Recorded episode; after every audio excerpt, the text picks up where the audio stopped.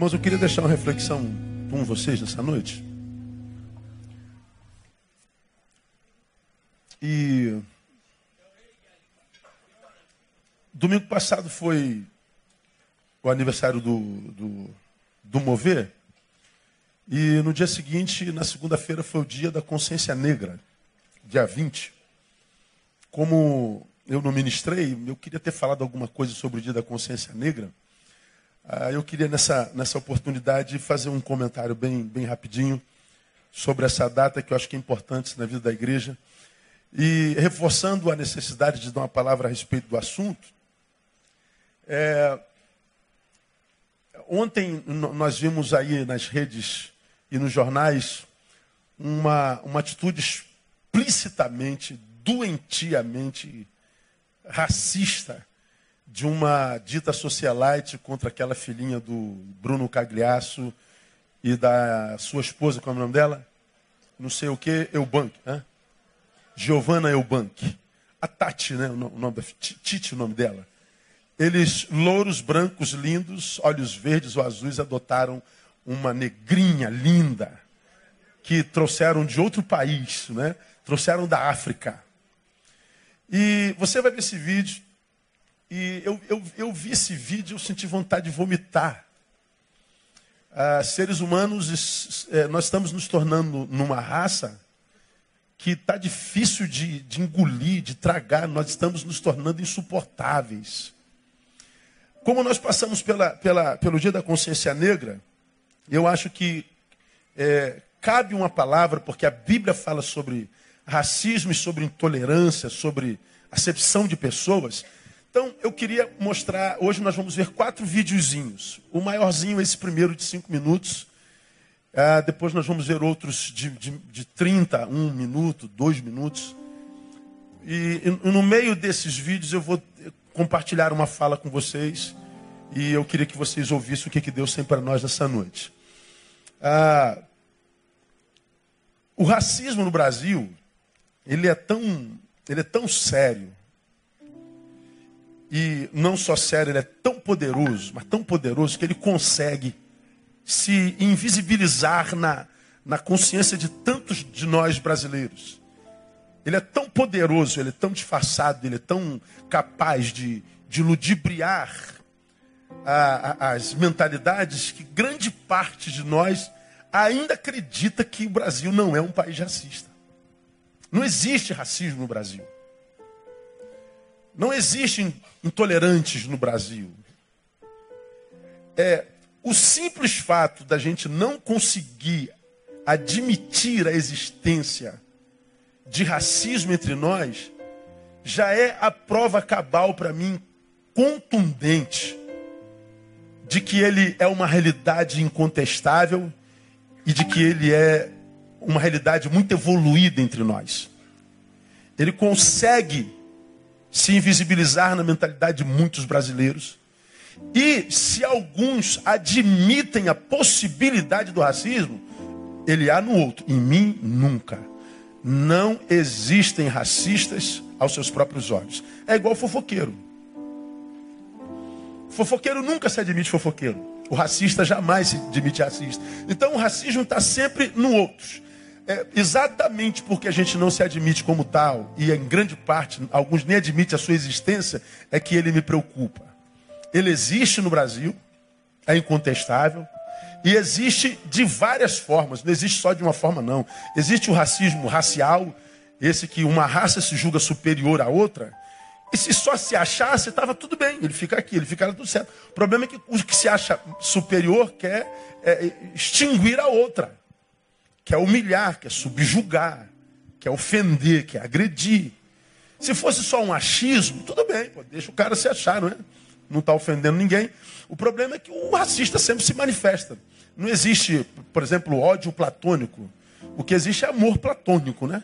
Eu posso amar você e você não vai saber jamais na sua vida que eu te amei. Mas se eu odeio você, ah, você vai saber de uma forma ou de outra. O ódio nunca é silencioso, o amor é. Por isso que ele faz mal. Existe o racismo sexual, um gênero que se acha superior ao outro. Existe a, a, a é, racismo regional.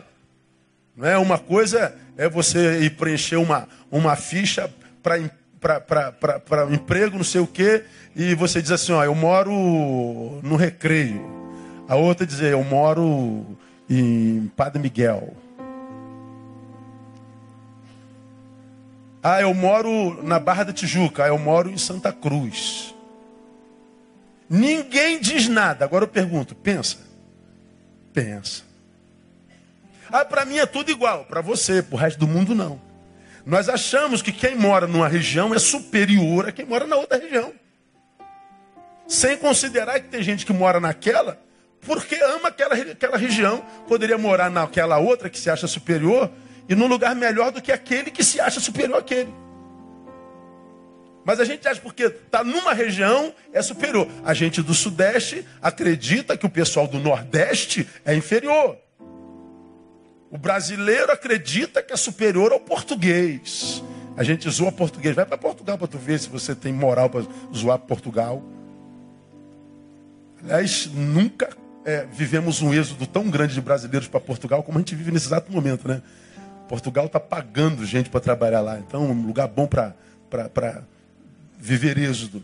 Existe o racismo religioso, o geracional. Aquele jovem que despreza o velho, de uma geração mais antiga, ultrapassada e não sei o quê. Racismo, ele existe de tudo, de tudo que é ordem. Então, a, a, eu não vou falar exatamente sobre racismo, mas a gente vai passar por ele para que a gente, a gente é, desenvolva a consciência. Então, nós vamos ver três vídeos. Primeiro, o vídeo é da história da luta negra no Brasil. Por que eu vou passar esse vídeo? É um vídeo para nós arrefecermos um pouquinho da nossa ignorância. Então, esse primeiro vídeo, pode colocar aí painel, é um vídeo para a gente arrefecer um pouquinho da nossa ignorância. Ele tem cinco minutos, segura aí, só para você saber. Ah, ah, pera, pera, pera, pera, pera, pera, pera, pera, senão vai matar os crentes do coração. É, deixa eu situar você nesse vídeo, porque as pedradas virão na rede amanhã. Quem sofre sou eu. Então, para você é, saber o que, que vai tocar lá, ao fundo canta Clementina de Jesus. Clementina de Jesus canta De Onde Veio o Muriquinho. Que música é essa? É um canto dos escravos que conta a história de um menino pequenino que foge de um quilombo foge de uma, de uma fazenda para um quilombo chamado Quilombo de Dumbá. Então ele conta a história desse menininho, desse muriquinho, é uma linguagem bem antiga né, que eles usam. Esse muriquinho fugiu para o quilombo e ele foge com a, com a trouxinha dele na mão, é, nas costas, e os outros muriquinhos, os outros gurizinhos estão vendo ele fugindo, é, querendo fugir com ele, mas eles não conseguiram fugir lá do, da, da, das correntes do feitor. Então, essa canção é uma canção popular, uma canção popular dos escravos, e que canta a história de onde veio o muriquinho. Não tem nada de macumba, é, é, é, embora os atabaques sejam tocados, né? Mas o atabaque não é um instrumento da, da, da, da, macumba, não. Nós também temos atabaque aqui. Só para você se situar, você que é muito religioso, não dá um tiro na cabeça. Então vai lá.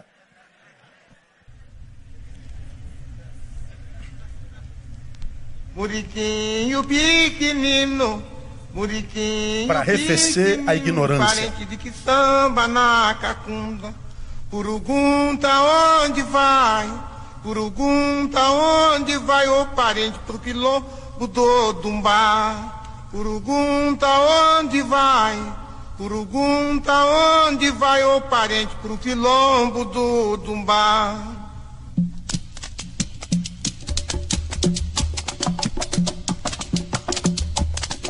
Muriquinho pequenino, Muriquinho pequenino, parente de samba na cacunda. Curugunta onde vai? Curugunta onde vai, ô parente do quilombo do Dumbá? Curugunta onde vai? Curugunta onde vai, ô parente do quilombo do Dumbá?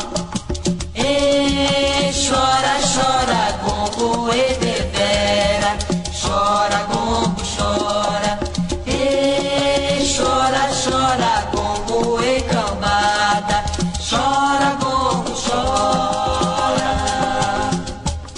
Muriquinho pequenino, muriquinho pequenino, parente que samba na cacunda, Urugunta onde vai? Pergunta onde vai o parente do quilombo do Dumbá. Pergunta onde vai. Pergunta onde vai o parente do quilombo do Dumbá. Ei, chora, chora, Congo e bebera. Chora, Congo, chora. Ei, chora, chora, Congo e cambada. Chora,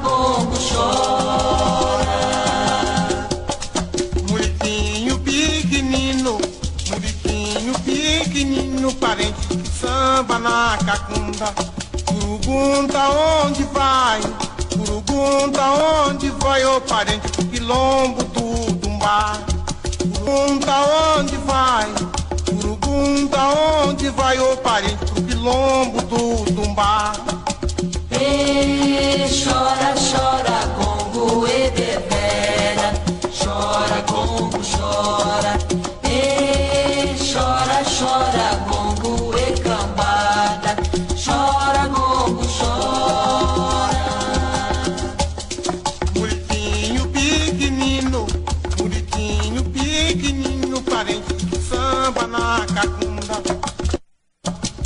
Pergunta onde vai, pergunta onde vai o parente do quilombo do Dumbá. Pergunta onde vai, pergunta onde vai o parente do quilombo do Dumbá. Ei, chora, chora, Congo e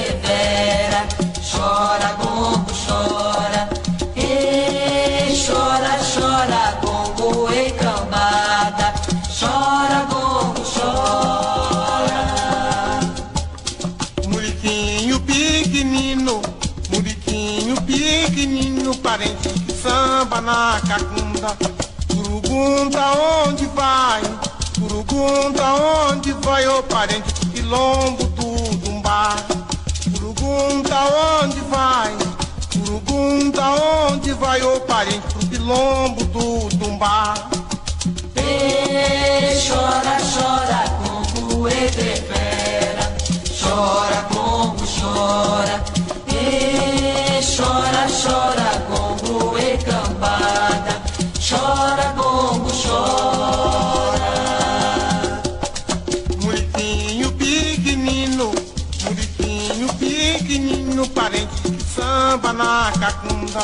Pergunta onde vai, pergunta onde vai o parente? Do quilombo do Dumbá.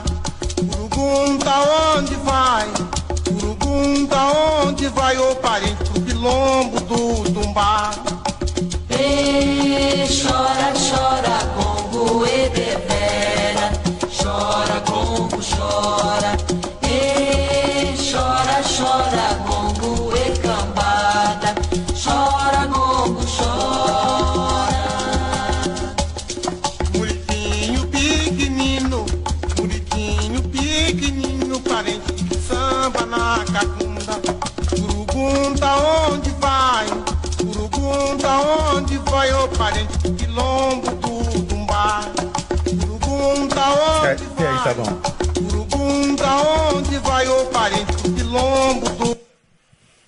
Esse é um, é, um, é um resumo do resumo da história da luta dos negros no nosso país. Essa raça que ajudou a construir o que nós temos hoje no Brasil e a quem devemos muito. Estamos a 129 anos da abolição e só em 2010 tivemos o Estatuto de Igualdade Racial, para você ter uma ideia. E há quem acredite que nós não tenhamos. Falsos, Não, não, vo- Puxa sacos. Que isso? Puxa sacos. Tá amarrado, demônio. Sai pra lá. Pois é. Então, ah, só em 2010 nós tivemos um estatuto de igualdade racial. Os negros estão lutando por seus direitos. Se você ver os índices de desigualdade, é, é infinito. E nós, no século 21, temos que ver cenas como desse segundo vídeo. O primeiro vídeo foi para que nós arrefecêssemos um pouquinho da nossa ignorância. Esse segundo vídeo é para mostrar o quanto ainda continuamos ignorantes.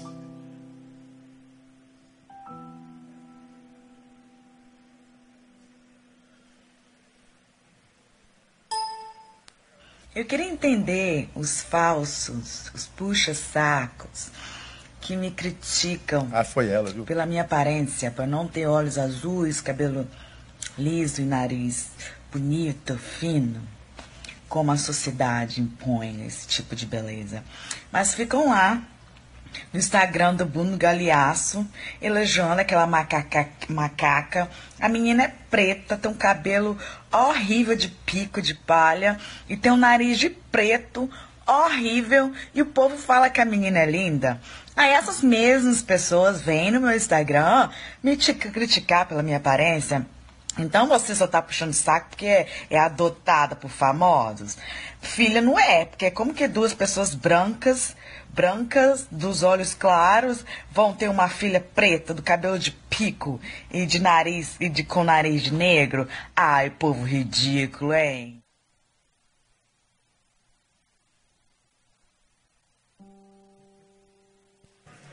O que, que você sente? É. Nós estamos no século 21. É o que eu digo, se eu como branco me acho melhor do que você negro, pardo, índio, o problema é, é meu. O problema é eu, eu produzir nisso e produzir ofensa. É, é, é um negócio de maluco.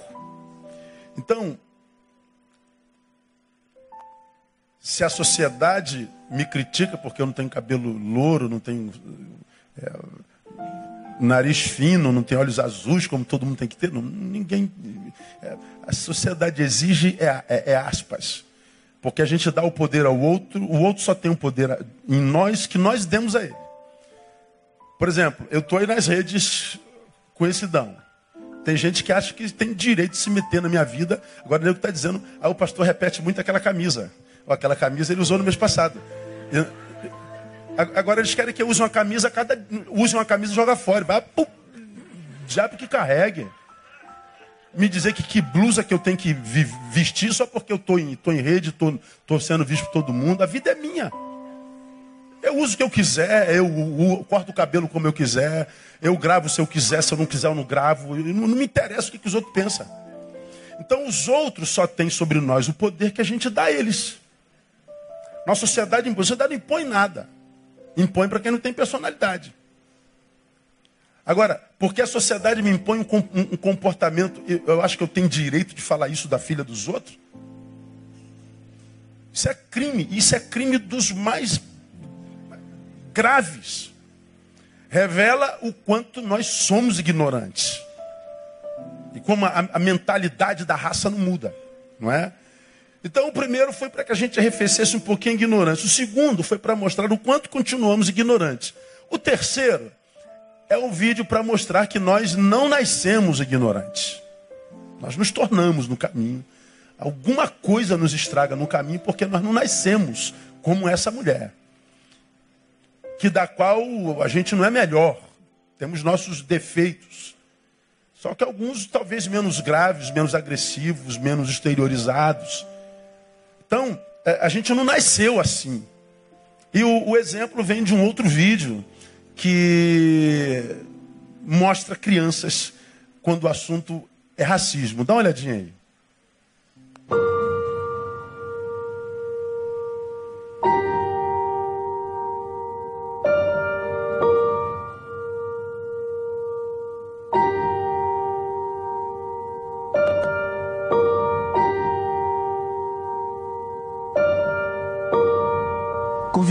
Crianças de diferentes idades para uma experiência. Esses meninos e meninas que não são atores terão que fazer uma cena muito comum que acontece no dia a dia de muitos brasileiros. Pode sentar. Tu já fez alguma cena alguma vez na tua vida? Não. Tá. Hoje a gente vai fazer uma e bem simples, tá? Essa é a Glau e ela vai contracenar contigo. Você vai ter dois minutos, você vai tentar decorar o máximo de frases que você conseguir e depois você vai falar olhando para ela, tá bom?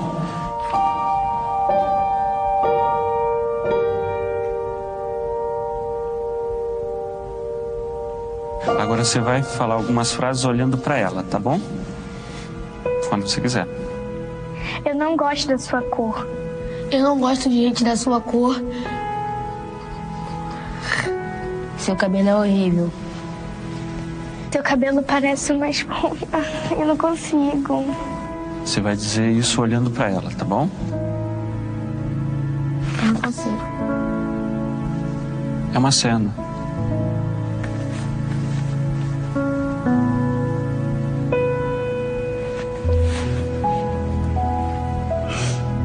A gente está falando racismo.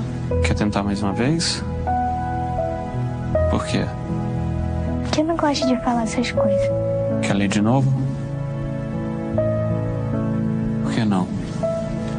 Porque eu não acho certo. Errado? É que eu sou da mesma cor que ela. E eu já sofri bullying na escola. E eu também. Eu não gosto de falar isso para pessoa. Eu me sinto mal. Como é que tu se sente dizendo isso pra ela? Eu sinto que eu tô sendo preconceituoso. Quem você acha que escreveu essas frases? Uma pessoa muito racista. Que acha que é melhor que todo mundo. Todo mundo é igual. Mas não percebem isso. E pra você, o que é preconceito? É você não respeitar as pessoas do jeito que a pessoa é. Preconceito é uma forma horrível de tratar as pessoas. Olha só, esses textos aí a gente tirou da internet, que pessoas reais falaram pra outras pessoas, né?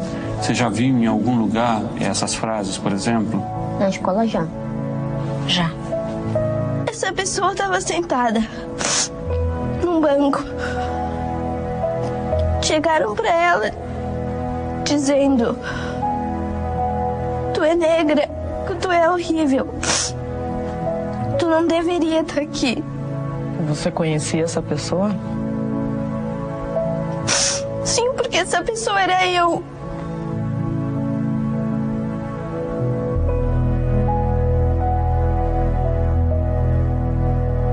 Você acha que seria mais fácil ler esse texto pra mim, por exemplo, que sou branco?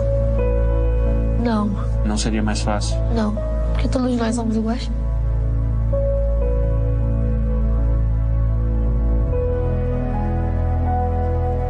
Nasce racista. Continue criança. Quem não se fizer como criança, não herdará o reino dos céus. Como eu já preguei aqui, quem não evoluir ao ponto de se transformar numa criança, não vai ver nem o reino dos céus. Os grandes estavam brigando. Senhor, quando tu entrares no teu reino, faz com que meus filhos se assentem um do lado direito, do lado esquerdo, estão brigando por lugar no reino. E Jesus está dizendo: se vocês não evoluírem a ponto de transformarem-se em crianças, nem no reino vocês entram. Pode acender a luz aí. Então, três vídeos, irmãos, e a gente vai conversar um pouquinho. Lembrando o primeiro vídeo, para a gente arrefecer um pouquinho nossa ignorância. O segundo, para mostrar o quanto nós continuamos ignorantes. E o terceiro, para mostrar que nós não nascemos ignorantes. Aí nós vamos ao texto bíblico que eu queria compartilhar com vocês, que são três. O primeiro vem de Tiago 2,1, que diz assim: Meus irmãos, não tenhais a fé de nosso Senhor Jesus Cristo, Senhor da glória, em acepção de pessoas. Isso é Bíblia. Se tem fé no nosso Senhor Jesus Cristo, que é Senhor da glória, que essa fé não venha maculada por acepção de pessoas. Como quem diz, da mesma forma como a despeito do seu pecado, da sua sujeira, a despeito dos seus defeitos, o Senhor da glória te abraçou, abrace os seus irmãos que você acha que tem defeito e sujeira também. O segundo texto, Tiago 2,9, é o mesmo capítulo. Mas se fazeis acepção de pessoas, cometeis pecado, sendo por isso condenados pela lei como transgressores. Na lei dos homens, isso só é crime há 10 anos atrás. Na lei de Deus sempre foi. Acepção de pessoas. Racismo sempre foi transgressão. E o último texto, coloca para mim, painel, Provérbios 27, 17, aqui fico. tomando esse Provérbios 27, 17 e o texto, o videozinho das crianças, para a gente pensar em ir embora para casa. A gente vai embora cedo hoje. O texto de 27, 17 diz assim: Afia-se ferro com ferro. Assim o homem, assim o homem afia o rosto do seu amigo. Afia-se o ferro com ferro. Quem é do, do, das antigas, aliás, até hoje, né? Faca com faca, você quer afinar a faca, você esfrega uma, uma na outra e você afia, ferro com ferro. Ele está dizendo que com a gente acontece a mesma coisa. O homem afia o rosto do seu amigo. Ou seja, nossas relações, as nossas amizades, vão determinando aquilo no que nos tornaremos. Um homem afia o rosto do seu amigo. Então, as nossas relações vão nos moldando. À medida que a gente vai se encontrando, a gente vai se lapidando. É como, como quem conhece uma cachoeira. Você vê lá aquela cachoeira, aquelas correntes do rio. Todas as pedras que tem dentro de um rio, dentro de cachoeira, são arredondadas, não são? Não existem pedras pontudas no fundo da água da cachoeira. Por que, que todas as pedras são arredondadas? Porque o atrito constante, ininterrupto com as águas, vai moldando aquela, aquela pedra, vai tirando as suas pontas, vai arredondando. Então, todas as pedras que estão ali são, são redondas, porque as águas passando o tempo todo, vai tirando as suas, as suas pontas. Então, a relação da pedra ininterrupta com a água vai transformando aquela pedra no jeito que ela é. A mesma coisa somos nós. Como você já aprendeu aqui, nós somos o resultado dos nossos encontros. Sou como sou porque me relaciono com quem me relaciono. Você é como é porque se relaciona com quem se relaciona. Por isso que nós somos diferentes. Nós nos relacionamos com pessoas diferentes. Por isso nós pensamos diferente. Nossos valores são diferentes. Porque nossas relações são com pessoas diferentes. Então, ah, se ah, ah, o que eu sou é determinado por minhas relações, ora, de onde vem o racismo? De onde vem a intolerância? De onde vem essa burrice que faz com que a gente veja o, o, o, semelhante como alguém diferente, sobretudo como alguém inferior? Porque as crianças ainda não estão doentes. Elas vão sendo deformadas nas suas relações. Nós somos deformados nas nossas relações. Aqui eu chamo sua atenção para três realidades sobre essas crianças. As crianças, preste atenção, à luz da palavra, já são seres humanos caídos. Quando você vê Salmo 51, 5, você vê o salmista dizendo assim: Eis que eu nasci em iniquidade e em pecado me concebeu minha, minha mãe. Ele está falando do pecado original. Todos nós nascemos em pecado. Aí vem aquela, aquela, aquela, aquela pergunta bobinha da teologia, né? O homem peca porque é pecador ou é pecador porque peca? Bom, a, a resposta é óbvia. Eu peco porque sou pecador. Eu não me torno pecador porque pequei ou só quando pequei. Porque à luz da palavra, todos nós nascemos em pecados, todos nós fomos concebidos em pecado. Quando Adão e Eva pecam, a raça humana peca, e os que nascem a partir dele já nascem com esse vírus do pecado. Por isso Jesus veio, para anular o vírus do pecado para possibilitar ao homem o que se tornou impossível depois da queda. Por isso que ter fé em Jesus Cristo, com acepção de pessoas, revela que a fé não é em Jesus Cristo porcaria nenhuma. Então, um religioso racista, um religioso intolerante, um religioso que joga pedra na pessoa que tem religião diferente, que joga pedra na pessoa que usa uma roupa diferente, que derruba centro de uma pessoa que tem uma religião diferente. Não pode ser de Jesus de Nazaré, porque a, a, a intolerância e o racismo é incompatível com a mensagem de Jesus, que foi, sobretudo, alvo da intolerância da sua geração.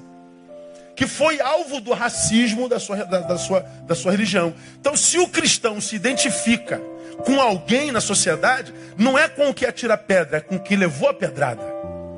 Porque tem mais a ver conosco que com o nosso Senhor.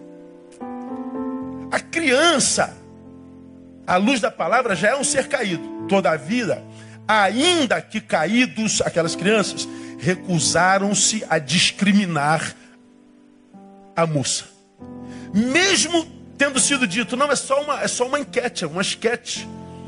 É só uma, uma representação, pode falar, não é nada pessoal, não. Não, não consigo. Não está em mim essa possibilidade. Ora, se eles são caídos, por que, que eles não conseguem discriminar? Se eles são caídos como nós, por que, que eles não conseguem humilhar? Se eles não são caídos, por que, que eles não conseguem produzir maldade? Produzir a diminuição do seu semelhante? É simples, irmão. Porque ah, o racismo, ele não é fruto do pecado, não. Ele é fruto do mau caratismo mesmo. Porque pecadores todos nós somos. Mas se nós estamos em Cristo, somos livres desse pecado. Ele passa a ser uma opção. Então, quando eu uso esse pecado como opção para diminuir, eu não posso botar culpa no pecado, eu tenho que botar culpa no meu caráter. Então, quando nós espiritualizamos a questão do racismo, da intolerância, e dizemos isso é obra do diabo, não, não é obra do diabo, não, isso é obra do ser humano. Se há um diabo nisso, o diabo é quem discrimina, é quem humilha, é quem taca pedra. Então, a, a criança é caída, mas se recusaram a discriminar. Por quê? Ah, porque eh, o caráter ainda está de pé, ainda não foi deformado nas suas relações. Nós vamos piorando à medida que nós vamos nos relacionamos. O racismo é produto, portanto, de uma visão distorcida. E parece que as crianças que ainda estão com a visão boa, elas conseguem enxergar no outro simplesmente um outro, independente das suas diferenças. E porque um outro que é um igual que tem cor diferente, é um igual que crê diferente, é um igual que se arruma diferente, mas igual. Então ele transcende, a criança transcende a, religião, transcende o gênero, o estilo e se apega ao ser humano. Somos irmãos de raça, somos iguais. Ora, se eu não consigo achar a minha raça no que se veste diferente de mim, se eu não consigo me ver na raça de quem cultua a um Deus diferente do meu, se eu não consigo me ver na raça de alguém que tem um estilo diferente do meu, o doente é, é, sou eu, é a minha visão.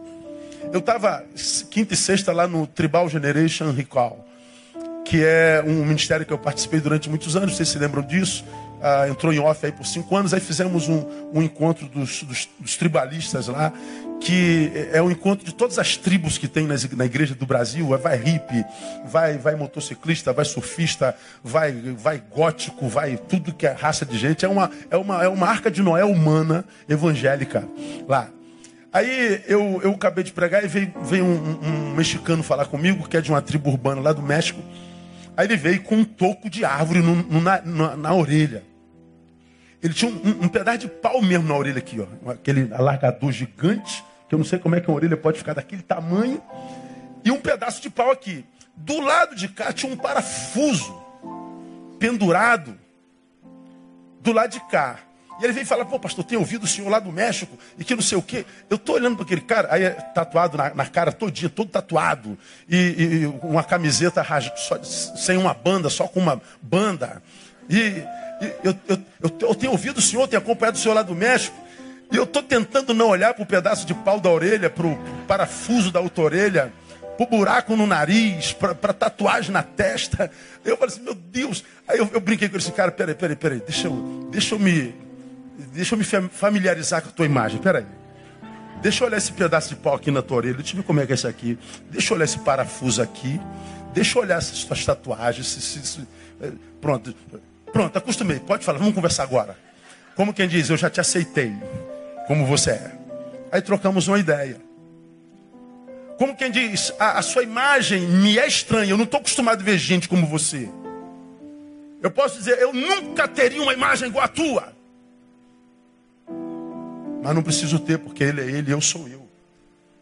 Agora, se você é maduro, você diz, me permita me, me familiarizar com a tua imagem primeiro. É muito chocante para mim, cara, é muito esquisito. Ele riu, nós sentamos, nós conversamos, tomamos café. Fui abençoado por ele e ele por mim foi abençoado. Nossos encontros, ou o nosso encontro enriqueceu a ambos. E ele foi embora com pau e parafuso dele, e eu vim sem pau, sem parafuso. Agora, se eu rejeito esse homem por causa do que ele carrega na orelha, eu perco a chance de, de, de, de, de, de ver Deus através dele chegar até mim. Eu posso perder de Deus a chance de ter a cura para uma enfermidade que eu preciso, porque Deus resolveu usar esse diferente. Por isso eu não creio em plenitude sociológica ou social. Eu não creio que Deus possa suprir a necessidade de uma raça chamada humana, enquanto essa raça humana não conseguir se entender. Porque tudo que a gente precisa para viver uma vida plena, pia, e saborosa nós temos nesse planeta. O problema é que nós não nos entendemos, nós não nos, nos, nos, aceitamos. Nós estamos, como preguei aqui outro dia, produzindo a extinção do outro em nós. Há tanto eu em mim que tu não cabe. Nós estamos vivendo esse individualismo crônico maldito, diabólico. Nós estamos excluindo o outro por causa da sua cor, da sua raça, da sua fé, do seu sexo. Aí o que, que acontece? Deus quer me abençoar, mas ele diz: Eu não posso, porque o remédio que eu quero usar para te curar, você não aceita. Você é racista, você é intolerante. O que você precisa, meu filho, diria ele para qualquer um de nós, eu tenho. E é fácil de fazer chegar até você. Só que você criou um estereótipo de quem você aceita em si. Você criou um estereótipo de quem você rejeita em si. Como você rejeita o que eu te quero dar, vai viver suas carências mesmos. Nunca viveremos plenitude. A não ser que a gente aprenda a respeitar o outro como o outro é e da forma como a gente quer ser respeitado. O racismo é um produto de uma visão distorcida em três dimensões. Primeiro, sobre a vida. Por que, que o racismo é uma visão distorcida sobre a vida? Porque achar que a cor estabelece distinção de raça. Pelo amor de Deus, cara, não, não é possível que uma pessoa não entenda isso. A raça é uma só, é humana. Não existem duas raças, diferentes são nossas origens. Alguns têm sua origem lá na África, um pouco mais escuro. O outro tem sua origem lá na Europa. Mas todos nós nascemos lá naquelas bandas da África lá. É lá que estava o jardim. E esse homem foi evoluindo em consciência. Evoluindo em consciência, ele desenvolve o que? A fala, a comunicação. Desenvolve a fala e a comunicação, então ele vai expandir os seus territórios. Ele vai viajar. Alguns foram para a Oceania e, e, e desenvolveram-se lá por causa da, da, da, temperatura daquilo lá, ficaram mais queimadinhos um pouquinho, mais moreninho um pouquinho. Outros viajaram para a Europa, onde é muito mais gelado, então o sol tem menos poder, portanto não desenvolveram a, a, a, a epiderme, ficaram mais brancos. Mas a origem é a mesma. A raça é uma só. Agora, quando a gente imagina que o que define a raça é uma cor, ora, o problema é meu óculos, eu tenho que limpar esse óculos nossas origens que são diferentes. O racista tem uma visão equivocada sobre a vida. Ele acha que a dele é mais preciosa e que por isso nada tem a ver com a existência ou com aquele que tem uma cor diferente. Pô, meu irmão, se você parar para pensar, ah, o café é bom, mas café com leite é imbatível. O leite é bom, mas leite com café é melhor ainda. Quando junto o preto e o branco, tem, ah, por exemplo, ah, qual, qual, é a roupa que mais combina? Fala a verdade. É preto e branco. Hein? O que, que é? Olha os homens de preto e branco. Não é verdade, irmão? Pois é. A irmã, quando não sabe com que roupa vai, com que roupa que você vai? Preta. Qual é a roupa que mais emagrece? Preta. Mas não dá para usar tudo preto. Tem que botar uma cozinha lá. Tem que dar uma quebrada. O cara, nas relações humanas, a mesma coisa. É muito bonito quando a gente está sentado, irmão, tem gente de tudo que é tipo. Ninguém pensando no tipo de gente. Mas simplesmente sendo gente como gente tem que ser. E a gente troca nossos saberes, a gente conta as nossas histórias. Por exemplo, você que vai no dia 24, você vai sentar com gente naquela rua que não senta na mesa o ano inteiro. Eles sentam debaixo de, de, de marquises. Eles comem com prato na mão quando comem. Eles estão fugindo de guarda civil o tempo inteiro, de guarda municipal. Eles estão tentando sobreviver aos que os espancam de madrugada. Uma vez no ano eles sentam na mesa. Quando eles sentam na mesa, eles se sentem gente. Você vai ouvir gente e você vai ouvir histórias que vão fazer você chorar diante do prato que você come. Que vai te impedir de reclamar da vida para o resto da vida depois do dia 24. Você vai sentar com gente que não senta na mesa a vida inteira. E quando você se levantar daquela mesa, você vai levantar com uma gratidão tão grande que vai dizer assim: Deus me perdoa pela besteira que eu falei ontem. só porque ouviu história de gente com quem você não sentaria jamais.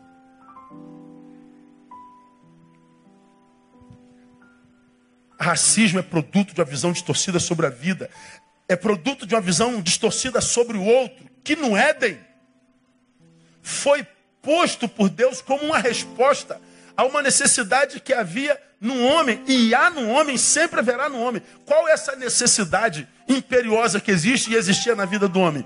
A, a, a necessidade de se viver plenitude.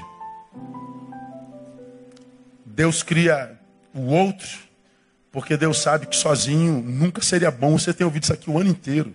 Não é bom que o homem esteja só. Possível é, bom jamais. A vida só encontra sabor quando ela se encontra. Solidão não é projeto de Deus para ninguém. Então, a, a, quando, quando eu produzo racismo, intolerância, eu estou tendo uma visão equivocada sobre o outro. Então, meu problema é ocular de novo, é óculos. Mas é também uma distorção da visão sobre si mesmo. Por quê? Distorção da visão sobre si mesmo. Porque só diminui o outro aquele que se sente ameaçado por aquele que tenta diminuir. Por que, que eu quereria diminuir você se você não é ameaça para mim?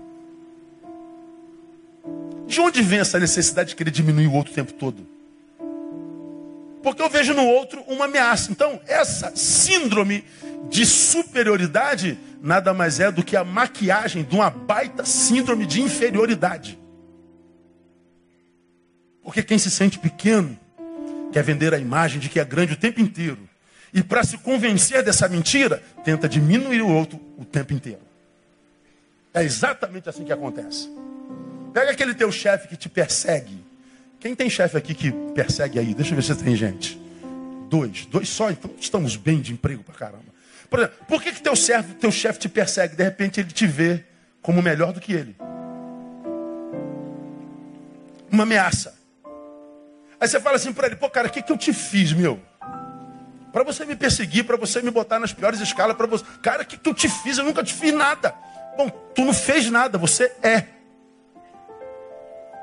E o que que você é? Uma ameaça, porque a tua competência, a tua alegria, a tua beleza, o teu cabelo, irmã, o, o teu casamento, a, a, a, o teu carisma é, é tão grande diante dele que ele se sente abafado diante de você.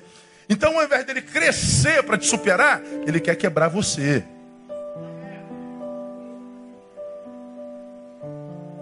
Você é um espelho que quando ele se olha, ele vê a sua pequenez. E ao invés de tentar evoluir para crescer, ele quer quebrar o espelho. Dá para entender isso? Visão equivocada sobre si mesmo. É por isso que nós estamos como estamos nessa porcaria de vida. Um monte de gente metida a besta, com crise de inferioridade doentia, travestida de superioridade. Porque quem é grande e feliz quer ver todo mundo feliz e crescendo. Só o infeliz pequeno quer diminuir quem está em processo de ascensão. Então, meu irmão, a gente precisa aprender com as crianças. Tenho dito. Então, as crianças, à luz da palavra, também são caídas, ainda assim recusam-se a discriminar. Uma outra coisa que eu compartilho com vocês são três. Para preservarmos a humanidade saudável em nós, nós é, é, é, só é possível relacionando-nos com quem não teve em si mesmo a humanidade perdida. Para fazer a manutenção ou preservarmos a humanidade nós, só é possível quando a gente se relaciona com gente que não teve a sua humanidade deformada. Crianças estão com a sua humanidade saudável. Elas crescem, algumas crescem e a humanidade se deforma. Pois bem, com quem que você se relaciona? É, com gente que ainda tem um ser humano dentro. Cara, se você descobre entre os seus gente que dentro de quem não tem um ser humano dentro, não perca tempo. Sirva-o. Se você puder abençoar, abençoe-o. Se você puder ajudá-lo, ajude-o, mas não sente a mesa. Esteja com ele, mas não seja com ele. Porque a minha humanidade só é preservada em mim quando eu me relaciono com gente cuja humanidade ainda esteja lá. fácil detectar seres humanos. Por exemplo, a, a, eu, eu chego numa. numa eu estou numa loja em Uberlândia, vim fui comprar uma bota. Num shopping em Uberlândia. Você estava comigo. Aí, quanto é essa bota aqui? Aí, pastor Neil? Eu falei, sou eu. Falei, opa, já vem que vem desconto, né, irmã? Não, vamos conversar, né, pastor? Berlândia. Aí eu. A gerente vem falar comigo, isso aqui que é o pastor que eu te falei. Eu, tá. Entra uma pessoa, muito simplesinha de chinelo. Eu ouço a gerente falando assim: Ó, oh, põe para fora, põe para fora. Aquilo me chamou a atenção. Chega o Neil Barreto, bem tratado, bem... Chega um que é anônimo, põe para fora, põe para fora. Revela alguma coisa para vocês, sim ou não? A gente sabe quem é ser humano a partir da forma como ele trata alguém que não lhe pode dar nada. Como é que o sujeito trata alguém que não pode lhe dar nada em troca? Aí você vai achar quem é ser humano ou não. Porque tratar bem quem pode lhe recompensar pelo bem feito, não, isso não precisa ser humano. Basta ser um interesseiro, um mau caráter. Agora, como que a gente trata os mais humildes, os despossuídos, os que não podem retribuir com absolutamente nada? Ou seja, quem é aquele que trata alguém sem segundas intenções? Só se for humano, porque a maioria dos que estão perdendo a humanidade só fazem pelo outro com uma segunda intenção. Por isso nós não acreditamos mais na bondade humana. Já falamos sobre isso aqui há bem tempo atrás. Você, minha irmã, chega ali na frente, fura o pneu, para um carro. Desce o cara e fala assim: ó, vou lhe ajudar. Opa, por que está me ajudando? Você já fica pensando no que, que vai pedir em troca. Alguém que para ajudar por ajudar. Aí você fala: ah, esmola demais. Como é que conclui? Santo desconfia. Está escrito em, Vovó, capítulo 3, versículo 2, né? A gente não acredita mais na bondade. Está me ajudando por quê, irmão? O que, que você vai querer? A gente não, não quero sua ajuda, não, muito obrigado. Não, muito obrigado, eu não quero sua ajuda. Porque a gente não acredita em bondade. Porque nós estamos nos deformando. E como é que a gente faz para não deformar, pastor? É, é, é, relacionando com gente dentro das quais ainda tem uma humanidade, um ser humano dentro. E como é que a, a nossa, as nossas humanidades estão sumindo em nós? Duas formas, caminhando para o final. Primeiro, o ser humano, que eu vou chamar de ser humanidade, tem espiritualidade. A ser humanidade em nós está sumindo por causa dos nossos relacionamentos virtuais.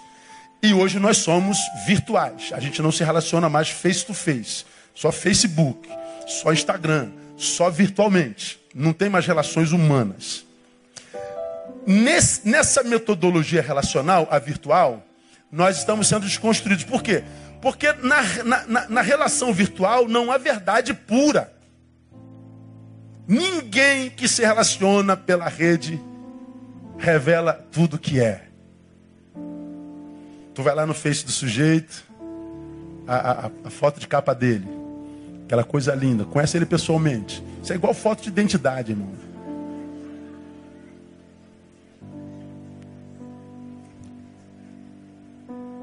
A verdade, não há verdade ali. A foto do, do zap, é, a, o, o que está escrito sobre ele, onde é que ele trabalha, como é que é a família dele, nada. Não há, se há verdade, a verdade não é pura, ela é contaminada por nossas projeções. Essa verdade é contaminada por nossas imaginações, essa verdade é contaminada por nossas ideologizações, essa verdade é contaminada por nossas mentiras. Aí eu escrevi aqui, ó. No virtual, nós temos o poder de construir a imagem e a vida que quisermos. Não tem site de relacionamentos? Me diga o nome de um site de relacionamento aí, qualquer um. Hã? Tinder. Tinder. Então, Tinder. Aí vai lá, Damiana Barreto. Aí ela bota lá, é, presidente do Banco Santander. Nada, é, é é, escriturária, caixa, sei lá o que ela é lá. Aí bota lá, é, é, formada nisso, pós-graduada nisso, mestrada nisso, doutorada nisso. Aí vai vendendo a imagem. O cara já fica lá imaginando. Caramba, trabalho no Santo é doutora, não sei o que.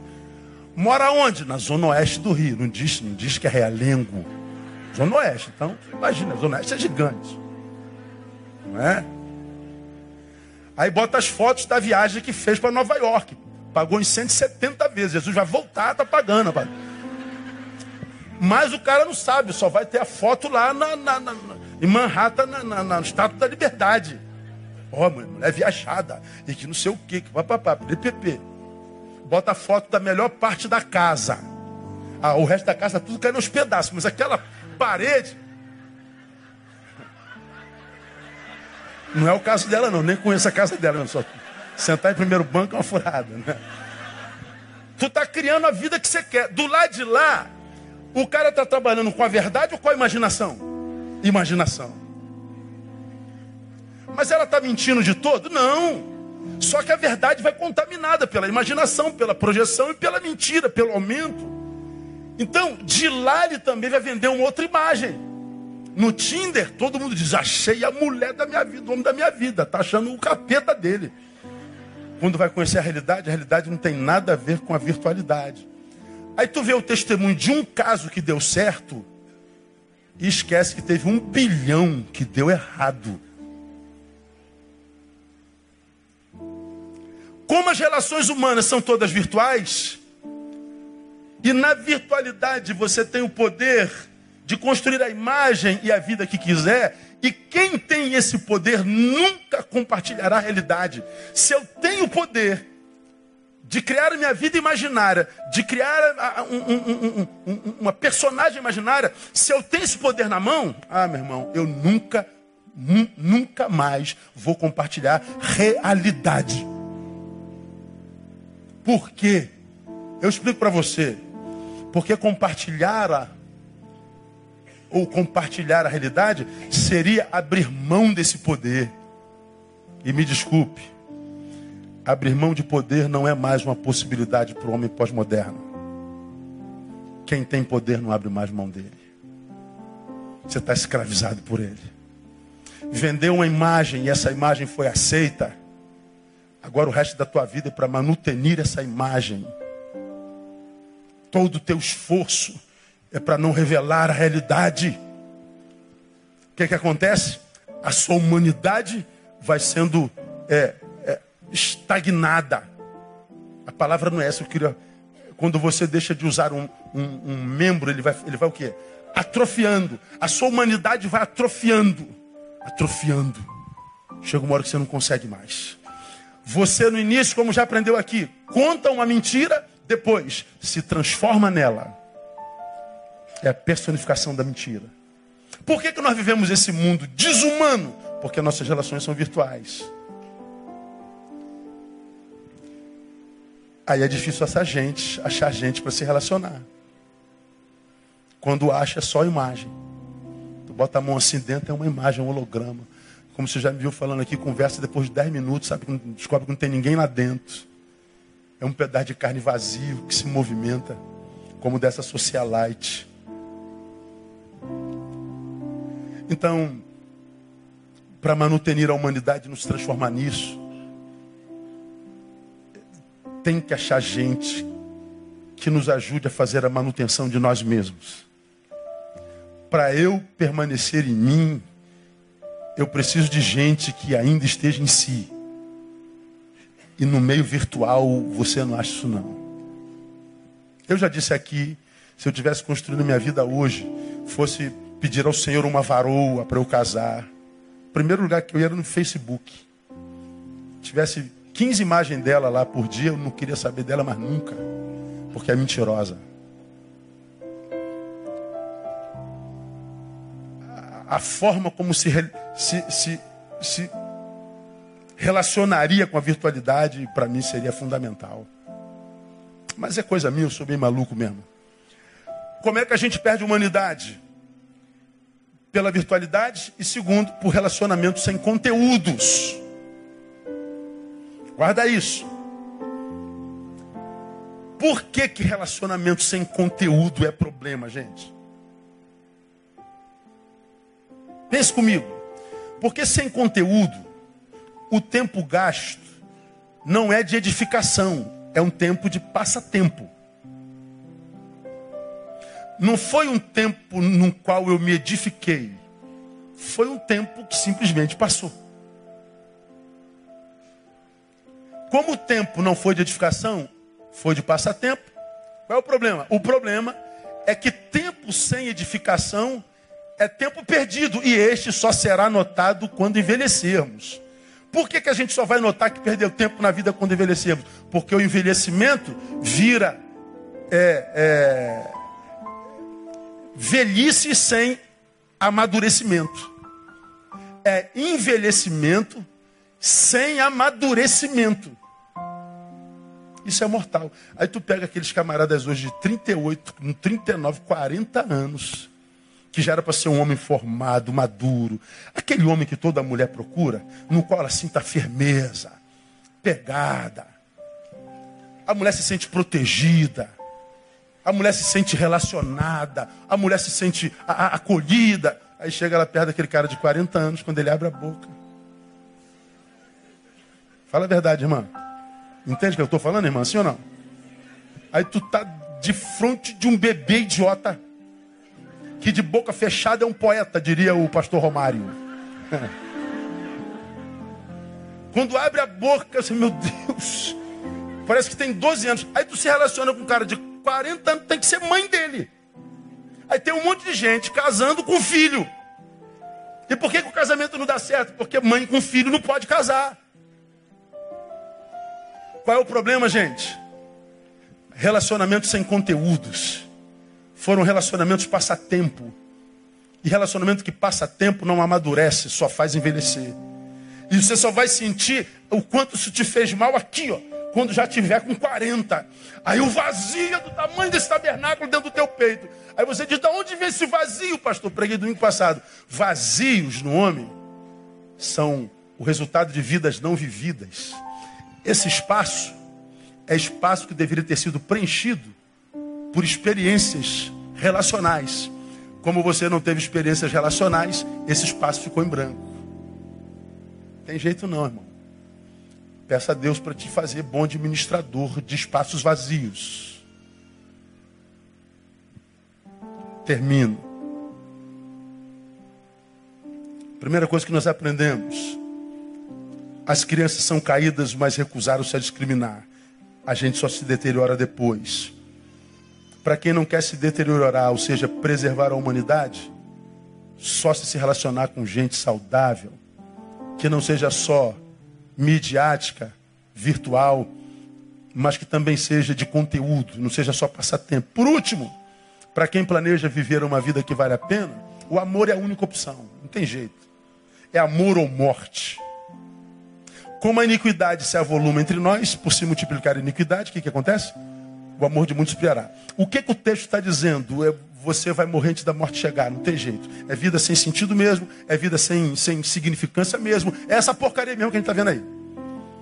Então, é viver à base de remédio mesmo, é, é, é, é ser atropelado pelas síndromes do, da pós-modernidade e, e, é ser candidato ao suicídio amanhã. O que está tá vendo aí? Suicídio, epidemia silenciosa. Gente que não consegue administrar o vazio que carrega por falta de relacionamentos. Como que a gente vive essa vida que todo mundo procura? O amor é a única, a única opção, não existe segunda opção. Geralmente, porque nossas relações são tóxicas, o que a gente tende a fazer é se isolar. A gente não consegue construir uma vida maneira se isolando. Porque isolamento é autopreservação. Você não nasceu para se autopreservar, você nasceu para se relacionar. A gente não constrói uma vida que vale a pena se vingando. Porque te ofenderam, te humilharam, você vai se vingar. Não, você já aprendeu aqui. A vingança é a transformação da vítima na imagem e semelhança do seu algoz. Então, pratica o que você já aprendeu aqui, dizendo para os teus algozes, principalmente você que é alvo de racismo, você tem poder de fazer mal a mim. Eu não tenho ingerência sobre isso, mas não terá de mim poder para me transformar em você. Eu não vou te devolver mal por mal. Eu não vou te agredir porque você me agrediu. Eu não vou macular a tua raça porque você macula a minha. Tu me fez mal, não tem gerência sobre tuas ações, mas você não vai ter de mim poder para me transformar em você. Vingança é, é, é, é, a extinção da vítima, porque ele se transformou no algoz. Não é assim que a gente transforma a vida numa vida que vale a pena. Não é se tornando indiferente. Isso é praticar o mal numa outra perspectiva. É a parábola do bom samaritano. Um bandido vitimiza um semelhante, deixa meio morto. O sacerdote está indo para Jerusalém. O levita está indo para Jerusalém, cidade santa. Está indo o pastor, está indo o ministro de louvor. Tem um semelhante caído, que foi jogado ao chão depois do roubo e depois da violência produzida por um bandido, um agente do mal. O sacerdote religioso, o levita religioso indo para a igreja, olha o semelhante e não faz nada. Um odeia e pratica o mal, o outro odeia e passa indiferente. Você já me ouviu falar sobre isso aqui.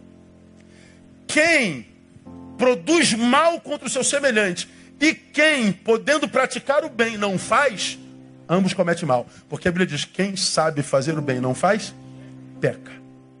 Então, o bandido que produziu maldade e os religiosos que foram diferentes é, for, produziram uma formação de quadrilha. Duas facetas da mesma moeda. Um mal chamado de maldade o outro mal chamado de indiferença. O indiferente fez opção pelo mal. Quer viver uma vida que vale a pena ser vivida? A tua opção é o amor. Não tem jeito. Quero terminar. É, amor porque, irmão, só amando com amor que produz respeito, eu consigo colher o respeito que necessito. Respeitar é reconhecer o valor do outro. Respeitar é dar ao outro o direito de sê-lo e sê-lo, ser como é. Amar é, é, é, ressuscitar o outro nos seus afetos, independente da morte que ele tentou imprimir em você. É mostrar para ele que você é diferente dele. Eu termino com o quarto vídeo que eu não poderia terminar de outra forma. O primeiro me de, é, arrefece-me ignorância. O seguinte, o segundo mostra o quanto a gente é ignorante. E lembrar que aquela menina é da nossa raça me agride demais. O terceiro foi para mostrar que a gente não nasce ignorante. Esse quarto é para mostrar para você que ainda há esperança. A, a raça não está perdida, não. Ainda tem muita gente boa nesse país. Ainda tem muita gente boa nesse planeta. E esse vídeo vai mostrar para você.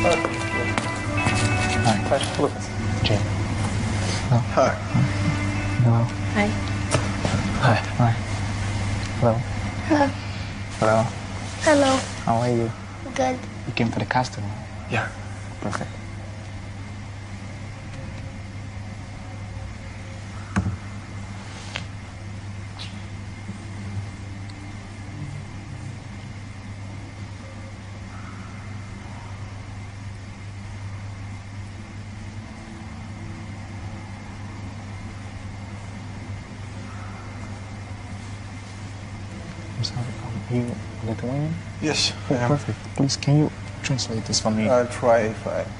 You translate, please. You you will have to say this, or you will. No, no, no. Like on my Facebook page, and someone wrote it to me. I don't know the person.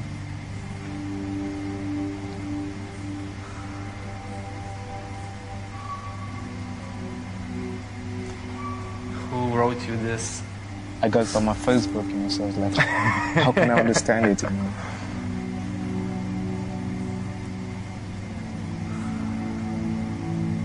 Oh, do you know this guy?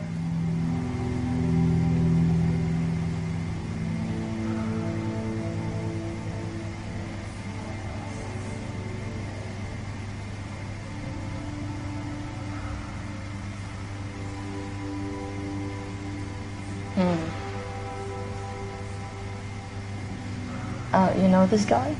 No, no, no. I just came to Lithuania like two weeks ago, so. Oh, her.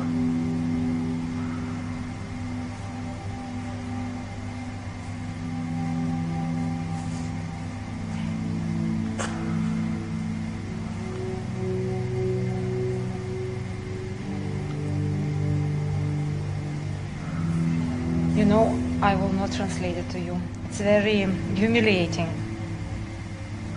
Okay? I'm not sure I want to translate to you this because it's really um, shit. It's very difficult to say to looking in your eyes. So no, I can't. No. Didn't work. Well, well, I mean, uh, like th- there's no, there's no like useful information for you here. You want to hear this, really? Yeah, because um, I would like to know better, you know. Okay, but okay. Will you get you you will get this really personally, or you will not get this personally? I don't know, you know, because I just came to country two weeks ago, so. Yeah, And it's, got, it's uh, racist. It's it's really bad, and I I don't like this.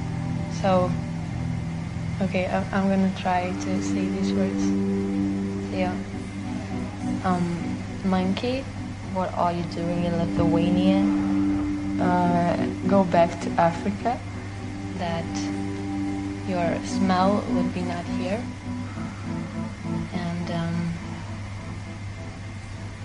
If you will not get this, we will catch you.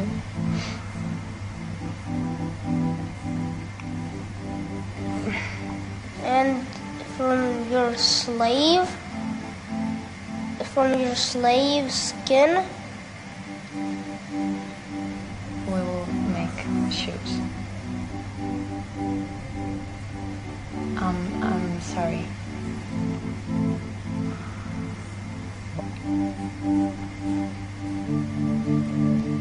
Sorry, don't read it, okay? Just. Uh,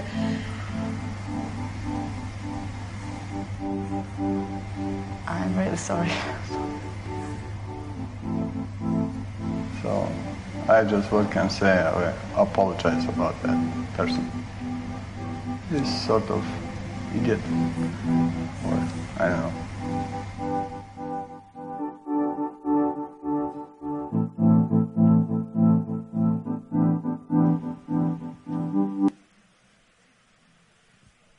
Não é emocionante? Ainda existem seres humanos nos seres humanos. Você que acha que não existe racismo, senta perto de um negro nesse país e ouça sua história. Pergunte quem é que para primeiro numa blitz. Pergunta quem numa revista, em um ônibus, quem é o primeiro. Quem é visto com desconfiança nos lugares públicos. Pergunta para um negro o que é, que é ser negro numa universidade.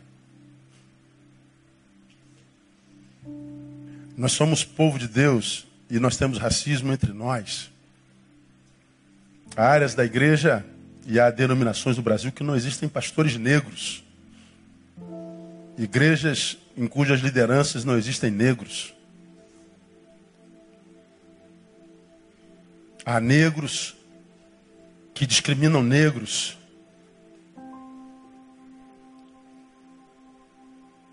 Então, isso é consciência de cada um. Agora, eu vejo a humanidade com muito pessimismo, Porque eu trabalho com gente, ouço gente, né? Eu trabalho com a banda podre do ser humano, eu trabalho com o que há dentro, diferente da esteticista, que trabalha com a parte externa, com a melhor parte, com a imagem, eu trabalho com a parte de dentro, que ninguém fotografa, ninguém compartilha. Um gabinete pastoral é o lixão humano.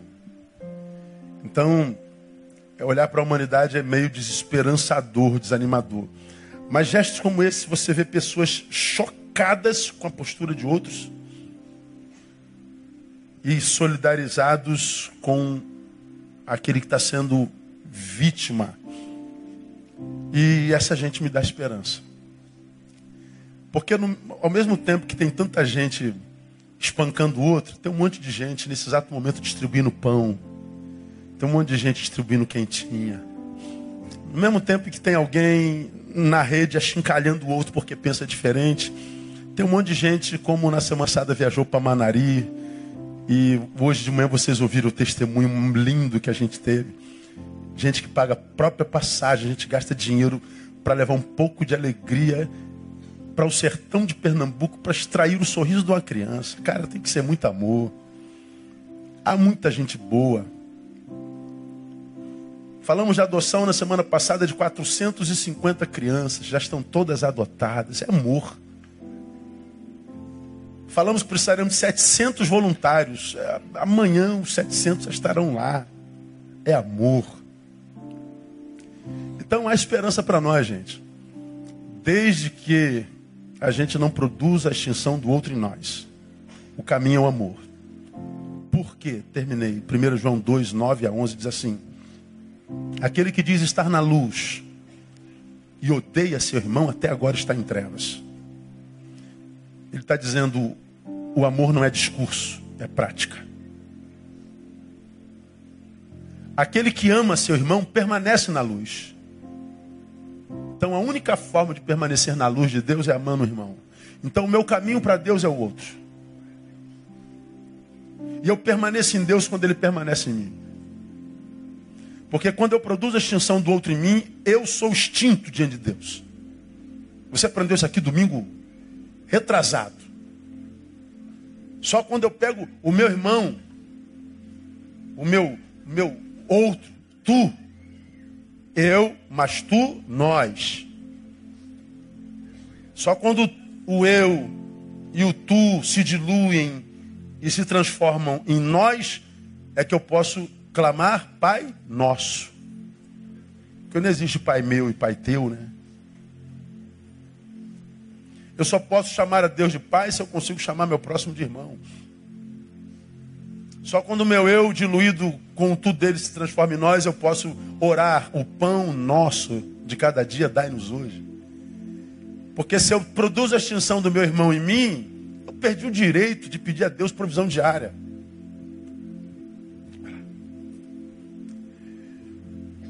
Mas aquele que odeia seu irmão está nas trevas, anda nas trevas e não sabe para onde vai, porque as trevas lhe cegaram os olhos. Então o texto está dizendo que o ódio é uma cegueira, que a indiferença é uma cegueira. Quem odeia, quem é indiferente, caminha em trevas, mesmo que como esta mulher se ache superior aos outros. É cegueira. E o triste, sabe qual é, irmão? É saber que a cegueira nesse tempo não é cegueira biológica, é diabólica. A Bíblia diz que o Deus deste século lhe cegou o quê? O entendimento. O Deus desse século é Satanás. O ódio, a indiferença, a extinção do outro em nós é uma obra do diabo. Que não aconteça contigo.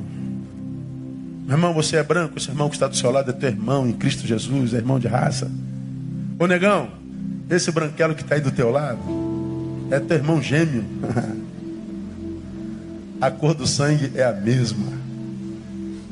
Somos da mesma raça, do mesmo país, estamos no mesmo barco, servindo ao mesmo Deus, indo para o mesmo lugar. Que um dia nosso país entenda isso e que a igreja ensine isso e que seja para a glória de Deus e para o nosso bem-estar. Amém, amados? Vamos ficar em pé, aplauda o Senhor. Dá um abraço no irmão que está do seu lado. Diga, meu irmão, obrigado porque contigo eu estou na luz de Deus. Recebi o um novo coração do Pai. Recebi um novo coração.